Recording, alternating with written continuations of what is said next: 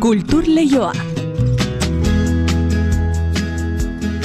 Mari Jose Uriarekin, Mari Jose Arratsaldeon. Arratsaldeon inigo. Kultur Leio abiatzeko batetik gogora ekarriko diguzue, zuberoan prestatzen ari direla ja da maskara detarako, ezta? Eta horrekin batera San Agustin kulturgunea kurte horrena beteko duela. Horixe, bi itzordu nagusi eta tartea baita musikarentzat eta artearentzat kultur leioan.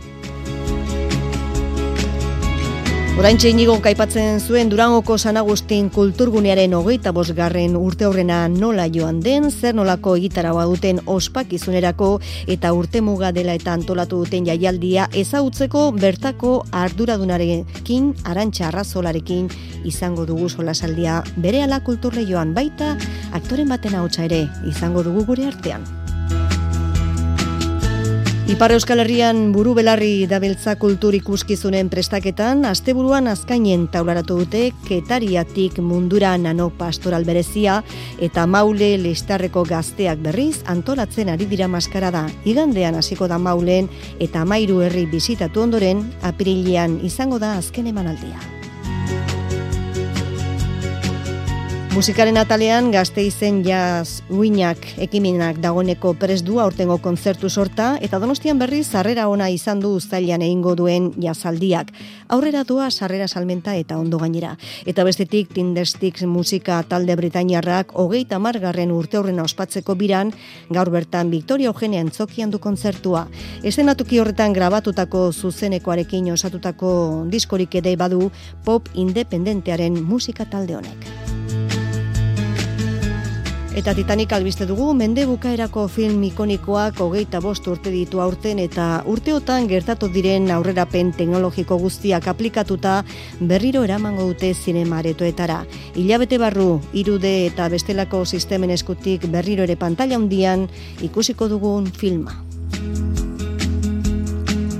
Eta artean murgilduz, bertati bertara, oaia perurena artistak espresionismoa eta kolore ardatz hartuta ondo dituen artelanak ikusteko aukera dago iruñan. Gai guzti tarte egiteko, az dezagun gaurko saioa. Kultur Leioa zabaltzeragoaz, Euskadi irratian. Kultur ikuskizunak bete-betean ipar Euskal Herrian, egunotan eta datozen hilabeteotan, asteburu honetan azkainen taularatu dute ketariatik mundura nanopastorala. Eta igandean hasi eta mairu herri bizitatuko dituen maskarada berriz ontzen ari dira maule listarreko gazteak. Apirilaren hogeita bian hasitako lekuan, maulen bertan, amaituko da maskarada hori, andoni lizea ditu zietasunak. Ia hogeita hamar lagun izanen dira, horien artean amabos dantzari, zaitasunen bat jendea aurkitzeko, baina denak edo kasik denak euskaldunak dira. Kauteretan izanen dugu adibidez, julen jirez. Uh, bo, jendeko puru aldetik ez gira inbesterako ire egiteko baitugu errora bat zu jalatuko ditugunak edo itzula eraziko ditugunak, jendea falta dugurako eta fa, piskate e, iruz balu pertsona er, eran iruke. Eta Euskararen aldetik, uh, Euskararen aldetik biziki ongi usut uh, euneko irurugeita ama bosta Euskalduna dela eta euneko larugeita amaja hartzaile gutienez. Azken urtetako eztabaida baten kari, berritasunen artean edo hartutako erabakien artean ez dela buamerik izanen izen horrekin. Buameak, buameak ez ditugu uh, zute izen hori izango, aldaketa bat izango da nahi bozu. Odura amak bat urte, kodugarro hasi da erraiten hemen uh, buamea piskatak asista zela e, egiten zen erakusten ziren moduan eta guzi eta aldatu behar zela. Eta beraz aurten beste pertsona, pertsonai batzu haien ordez, kasik uh, ber uh, erola izango dute, baina beste izen bat izango dute. Lanak egineak bi errepika baino ez aizkie geratzen eta herri bakoitzean bada zer kontatu batez ere maulen bertan hori ongi prestatu dute da. Ba, guzia egina hor dira obetzeak edo egin erraiten aldean, mm. ba, azken minututako gauzak. Ba dira lan asko egiteko ora ez gira hartzen eta hortan uh, buru beragiz. Bon, maureko ongi prestatu dugu eta mauren uh, gauzak kendu behar izan ditugu eta ez, ez ditugu gehi gauziak uh, aipatzen al. Lehen eman aldian, lehistarren, hilaren amabostean, azken amaule gainian, hogeita bian, eta tartean amairu udalerri urtarrilean adibidez, atarratze edo pagola, eta apirilean, maure horretik, larraine, barkoxeta, soita. Kultur Leioa, Euskadi irratian.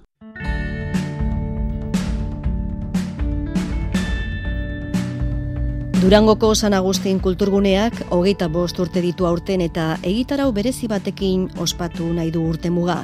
Datozen hilabeteotarako askotariko egitarau antolatu dute eta ostiralean egingo den jai bereziarekin gala batekin ospatuko dute gainera. Arantxa Arrazola kulturguneko arduraduna dugu telefonoz bestalde. Arratsaldeon Arantxa? Arratsaldeon bai. Beno, mende laurdena beteko du aurten San Agustin kulturguneak e, seinalatua da Durangoko eta inguruko kultura sustatzeko ezinbesteko gune erdigunea izan da, artistentza, taldeentzat, kulturaren erdigunean beti ez da, rentza? Jo, be, asko, asko esati da iguel, baina bai, eskerrik asko. Bai, bai, bai, bai, pentsetan dut, e, durangon lan, aska, lan asko egin dala kulturaren alde, eta, eta bai lortu da, ez? E, ba, hori, zu komentaten duzuna, ba, bueno, programazio gonkor bat egoltia, talde residentiek egoti ere aretuen, eta hori da, ba, hori, ba, eta bosturteko lana, ez? Eta, Eta publikoarik esker, klaro. Bai, ze datuak ere hor daude, profesionalen eskutik mila ikuskizun baino gehiago programatu ditu, ia eunda mm -hmm. mila ikuslerekin, eta sorpresa txiki badu arantxa, San Agustin kulturgunea eta zure lana nabarmendu dituen, eneko zagardoi durangoko aktoreak utzi digun testigantza gaur hause entzun dezagun. Askotan pentsatu izan dut, San Agustin kulturgune barik durangon nire jaioterrian, e, nitzatekela igual honetara dedikatuko, ezta? Eta nukela antzerkiaz, dantzaz, horrela disfrutatuko, baina gero pentsatzen azten naiz eta pentsatzen dut hobeto. Eta uste dut arantzarra sola barik e, agian enitzatekela honetara dedikatuko, ez? Espazio bat, teatro bat, ez da ezer e, barruan espadago inor. Eta arantzak beti eman dizkigu opari eta deskubrimentu ikaragarriak ikusle moduan eta baita ere gero sortzaile moduan karrikantzerki taldearekin bertan, konfiantza eta askatasun guztia, baliabide publikoak eskainiz, herriko jendeak, antzerkia egiten ikasteko, eskaintzeko eta, eta maitatzeko, ez da? Eta uste dut hori ez duela edozein herrik lortzen, eta edozein pertsonak ere ez. Beno, arantxa, zein garrantzitsua den kultura sustatzeko lana sortzaileentzat, aktoreentzat, dantzarientzat. Benetan be, emozioa baina zapurtzu bat, eh? E, hauen, hauen, espero, eskerrik asko. eskerrik asko, gure umetxue. Bai. Lanari eskerrona beti. Bai, bai, bai, bai, bai, ia da, ia da. Bai, bueno, ba, ez da, keneko kesan dagoena, ba, beti, egiz esan, nik beti ikusi dut kultura holan, eh? eta guk, eh, erderaz esaten dana facilitadores, oinain modan dagoena, hitz hori e, hori izan behar guru kultura teknikariok eta kultura gestoreak, ez? Eta hor dago e, e, sorkuntza pilo bat, eta gero herriari be burua, e, burua gozatzeko, eta ze mundu guztia daukagu argi gorputza zainduen behar dala, baina burua nola zaintzen da, ez? Eta zer, zer ematen diozu zure buruari, burua zaintzeko, burua babesteko, eta eta enrikezetzeko, osea, e, eta ni pentsetan dut hor kulturak dekola eta artestenikoa deko dekiesla oso oso baliabide garrantzitsuak diesela mm horretarako. Bai. Eta horretan aritu gara, hogeta bost urtien, eta bebai, e, apurtzu bat e, bokazio publikoarekin bebai, ez? Espazioa publikoa dia zabalik egon behar diez, eta herriari eskenien behar diez. Bai, e, arantxa eta esan dugu hogeita bost urte dituzuela, nola ospatu nahi duzuen jakin nahi genuke, dozena bat ikuskizun berezi antolatu dituzue, mm -hmm. ez dakit denak agian ezin ditugu hemen jaso, baino, zena barmenduko zenukete? Jo, baina eske zinjotxut esan bat bera bez. Zer da, sorpresa da? Ja, eske, e, ostiral honetan, e, urtarriak amairu, egin behar dugu ekitalditxo bat, e, San Agustin kulturgunea bazkideekin eta e, Durangoko erabil, San Agustin erabiltzen da bien elkarte guztiekin eta herriko gentiegaz eta hor aurkeztu nahi dugu programa ah, Gala edo jaia Hori da, hori da. Ez, gian ez bai. genioke gala deituko, baina eta hor nahi dugu brindiztxo bat egin, e, kaba apurtxo bategaz, eta eta hor nahi dugu aurkeztu e, programa zinio guztize. Normalien San Agustinek programa zinio gonkor badauka, berrogei ikuskizun inguru e, urtien, e, horregaitik, jo, nik bi biderrein binaben kalkuladora gaze, biderketa, ze egia da, berrogei ikuskizun inguru, hogeta bost urteotan, mile ikuskizun irteten, e, urtetan dabe. Eta bilen mila baino gehiago, akingo, akinduguz. Eta horretatik aparte, hori egongo da, programazio ba, guretzat betiko moduen oso erakargarria izango da, antzerkia, musika, dantza, e, umie, e, familiantzako ekitaldiak, baina horretan egongo diez ikuskizun batzuk, pinzelada batzuk normalian e, ez diezenak San Agustin ere etorten batzuetan teknikoki ba, gauza ez dagoelako prestatuta, baizik eta teknikoki gauza pilo bat alokatu egin behar direlako, eta, eta mm, beste, beste batzuetan aurrekontu bat tera zeinitu behar zarelako. Eta, eta orduen, bueno, ba, urtenak ingo ditugu amarra maika, ikuskizun, nolan berezitzuak izango diesenak, eta bai igual batzuk aurpegi ezagunenak, eta beste batzuk kalidade handikoenak. Mm eta horrek danak publiko dengo dugu, osake parkatu baina... Ostiralean duzu hori da, hori da, bai. eta hobe hor gordetzea, gero sorpresak eta bueno, gauzak eh, azaltzeko, ez? Hori da, Jende bai. publiko zabalari esango benduke. Hmm. Oso ondo, ba, guretzako placer bada gurekin hemen kultur lehioan izatea, eta zori ontzea, ez? Hogeita bosgarren urte horrena ospatzen duzuelako, hainbat e, ekitaldi ikuskizun, e, bueno, eta esan duzu baita ere, egonaldiak artistikoak ere izaten dira hor, edo? Bai, bueno, egonaldiak artistikoan Europan eta hemen Euskal Herriko egoaldean ez dira berdin ulertzen. Guk uh fasilidade asko emoten diogu taldieri aretoan ensaiatzeko bai ordutegiak, bai libre dagoen bakoitziak, normalien egonaldi artistikoak Europan ulertzen diez e, izten dozu espazio bat e, ensaiatzeko, baina bebai diru bat, aurrekontu bat egoten da bai. horretarako. Eta hemen egoaldean ez dago hain, hainbeste oitura, aurrekontuetan produkzioetarako e, dirua, dirua gordetea, gordetzie. E, baina Durangok beti deko zabalik e, ateak, e, edo zein taldek ensaietako eta eta baliabide guztiak erabiltzeko. Osa, klaro, ze futbolariak eh, futbol kanpol baten e, entrene ubier badabe aktoreak estenatoki baten eta argiekin eta soinuekin eta danakin, ez? Hori da, hori oso beharrezkoa da. Hori da, ezin diez lokal baten egon, ez? Hori... Mm. Os, ondo, ba, eskerrik asko, arantxa arrazola Durangoko San Agustin kulturguneko arduraduna, gune bikain honen hogeita bos garren urte hurrenaren ingurukoak hementxe, kulturleioan azaltzeagatik, ostiralean zai ongo gara, ea programazioa, egitaragoa, e, xe, nola azaltzen duzuen, eta horren berri mango dugu, eta egiten duzuen lanaren gatik ere, eskerrak, segi dezazuela onela, kultura sustatuz. Eskerrik asko zeuei, benetan. Segi ondo. Laster arte, agur.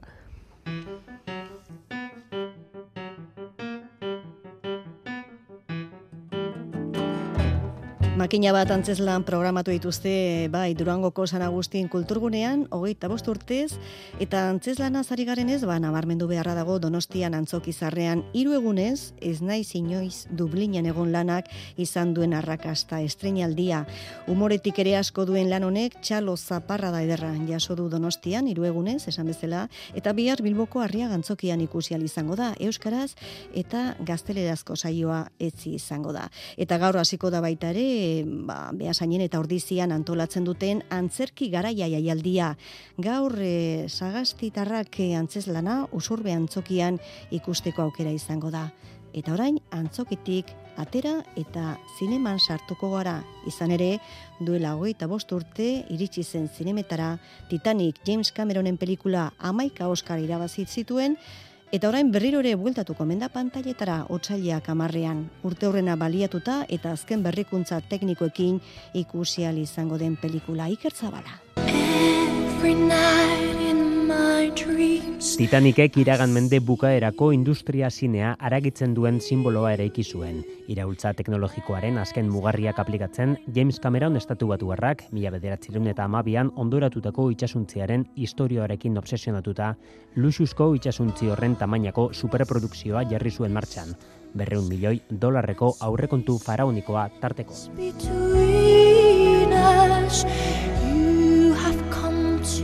James Cameronek esan zuen bezala ondoratzen Everesta izan zen Titanic eta gertakari historiko hau janzteko katastrofen generotik edan zuen eta batez ere maitasun historioen iturri emankorretatik.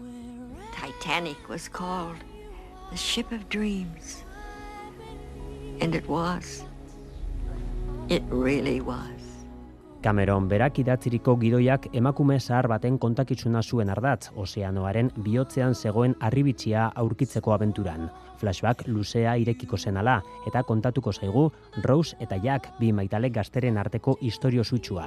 Klase borroka eta oztopo guztiak gainditzen dituen amodio historio honek Kate Winslet eta Leonardo DiCaprio erabateko izar bilakatu zituen. Keep your eyes closed. Trust me?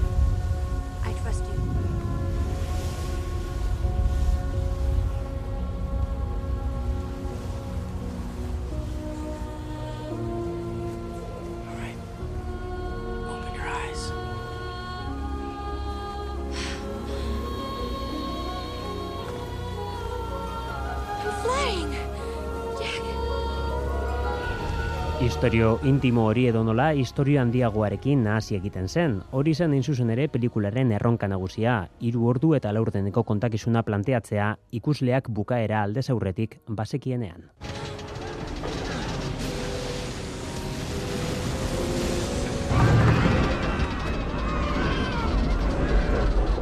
Cameronen iraultza teknologikoa azken pasarte hortan plazaratzen zen erabateko distiraz, Titanica suntxitu eta gorputzak izostean.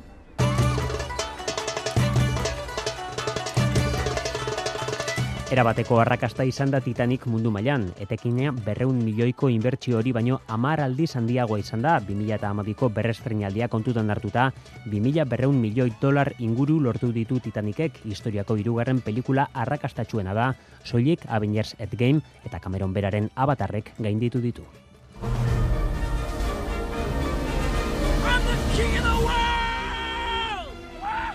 Eta sariek ere alfombra gorria jarri zioten Titaniki, amaika Oscar eskuratu zituen mila bederatzireun eta larogeita amazortzian. The Oscar goes to James Cameron for Titanic. I'm the king of the world!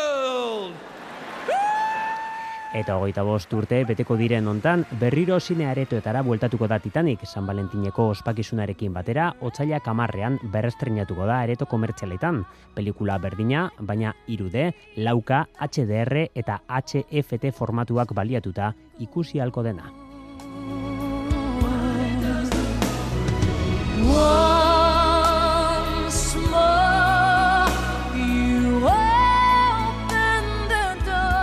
Eta Greziako Eleusis hiria izango da hasi berria dugun urtean Europako kulturaren hiriburu. Errumaniako Timisoara eta Ungariako Bespre miriekin batera gaur arratsaldean Atenasen Akropoliaren museoan egingo da Eleusisen hiriburutza kulturala jasotzeko ekitaldia. Donostiare kultura hiriburu izan zen 2016an Juan Ramon Martiarena. Timisoarak eta Bespremek bezalaxe kultur eh, egitarau oparo anitz eta aberatsa prestatu du Eleusis hiri greziarrak greziar modernoan Elefsina izenez ezaguna. Otsailetik azaroa bitartean garatuko dute egitaraua. Lareunda irurogeita bosteko izpen eta eunda hogeita ekitaldi jasotzen ditu eta hoiek guztiak hogeita gune ezberdinetan egingo dira. Europa, Asia eta Ameriketako estatu batuetako irureun artisten lanak ikusgai izango dire hilabete hoietan guztietan. Hoien artean, eunda larogita mabi sortzaile, greziarrak dira. Transizioaren misterioak izena du egitarauak eta hiru ardatz nagusi izango ditu. Pertsonak eta gizartea, ingurumena eta lana.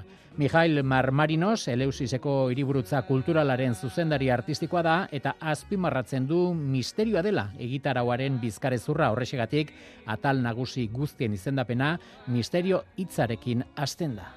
I would like to have a connecting thread among all them. So since the main title is Mysteries for Transition, I called all the activities, no matter in which field they belong, mystery with the center number.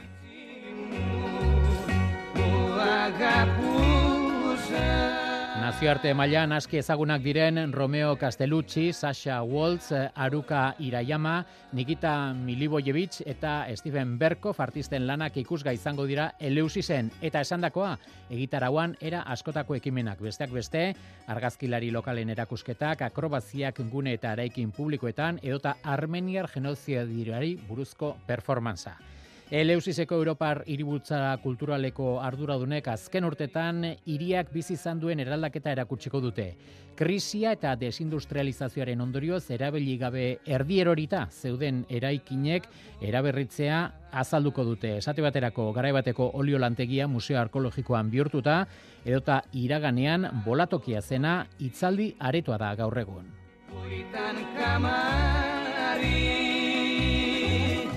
Timisoara eta Berspremeko egitarauak ere antzera oparoak anitzak eta kulturatal asko biltzen dituzte. Errumaniar irikoak esate baterako, astero hogeita mar ekitaldi bilduko ditu besteak beste, punka, musika elektronikoa, dantza figuratiboa, natura eta kafeari buruzko jaialdiak. Ungariar herrian berriz, folk musika jaialdiak, dantza programak, era guztietako kontzertuak, iritik gertu dagoen balaton lakuan oinarritutako jaialdi ekologikoa eta iriko artearen etxe berriaren inaugurazioa.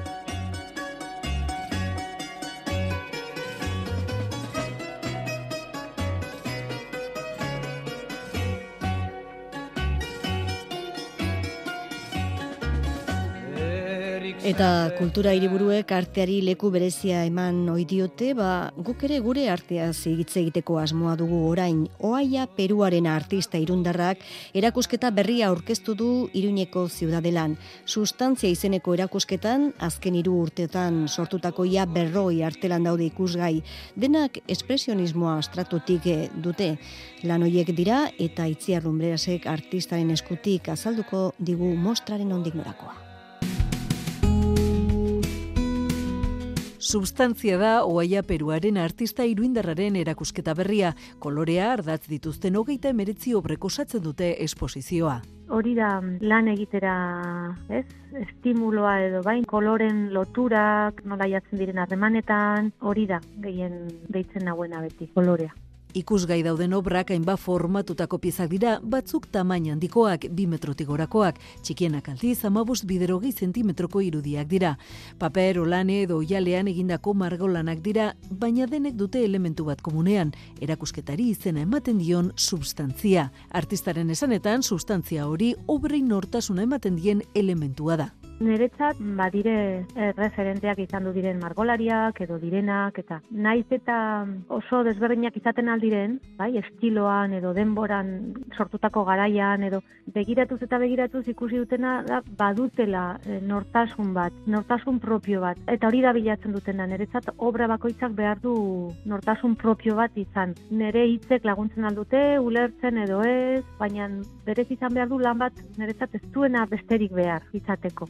Obrak sortzerako garaian artistak ez du aurretik ideiarik edo gairik pentsatzen inspirazioak lanean harrapatzen du beti ni tailerrean sartzen naiz eta nire ingurua begiratzen dut eta sentitzen duten arabera erabakitzen dut. Obra handi batean lan eginen duten edo obra txikietan arituko naizen, da naturalki jeistea, begiratzea, entzutea eta eta hortik abiatzen naiz eta gero hor entzute horretan beti agertzen da edo kolore bat deitzen du besteen gainetik edo formato batek deitzen du besteen gainetik eta hori jarraitzen saiatzen naiz. Oaia, peruarenaren substantzia, ziudadelako mistuen pabiloiko beko solairuan dago ikusgai otxailaren amabirarte.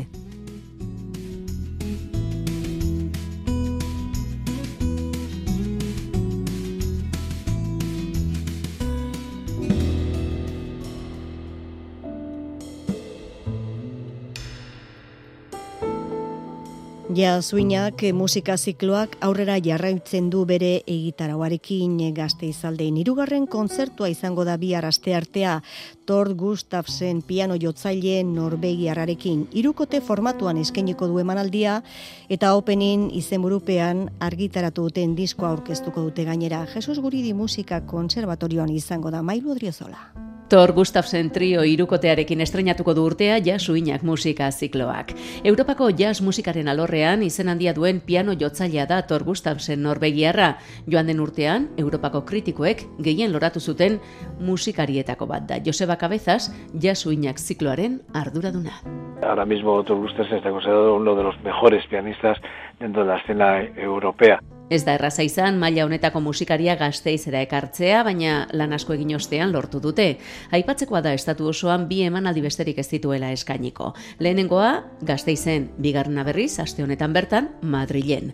Opening, disko berria orkestera dator, jazz musikaren arloan aritzen den jendearentzat, erreferentea bilakatu da Thor Gustafsen, baina publikoarentzat orokorrean litekena da hain ezaguna ez izatea. Joseba Cabezas horren jakitun da, eta eta benetan gonbite berezia luzatzen du jaz zaleek aukera berezi hau aprobetsatu dezaten. Zita, oiden moduan, Jesus Guridi kontserbatorioan izango da arratsaldeko zazpietatik aurrera. Sarrerak salgai dituzue, jasuinaken webgunean, eta baita kontserbatorioan bertan ere, kontzertuak hasi aurretik. Gogoratu, ekainera bitartean, hilero kontzertu bat izango dela jasuinak zikloaren barruan, eta besteak beste, Koloma Bertran Kuarte, Tester Quevedo, eta Ibon Walter musikariek osatzen dute aurtengo egitaraua. Gazteizen jaz uinak eta ustailan egingo den donostiako jasaldirako prestatzen ari dira egitaraua. Entzuten ari garen Nora Jones musikariaren kontzertuak piztu duen ikusmina handia da. Sarrerak dagoeneko agortuta daude eta beste izen seinalatu asko ditu jaialdionek Ben Harper edo Joss Stone horien artean daude. Sarreren salmenta bideonet idola esan berri dute gainera. Ba New Yorkeko piano jotzaile eta beslariaren doinuekin agurtuko dugu gaur kulturleioa Xabi Iraola, eta Jose Alkain teknikan gidari direla iritsiko dira bere albisteak, eta ondoren Joseina Etxeberria kantu kontari saioarekin. Bihar arte, eta ondo izan.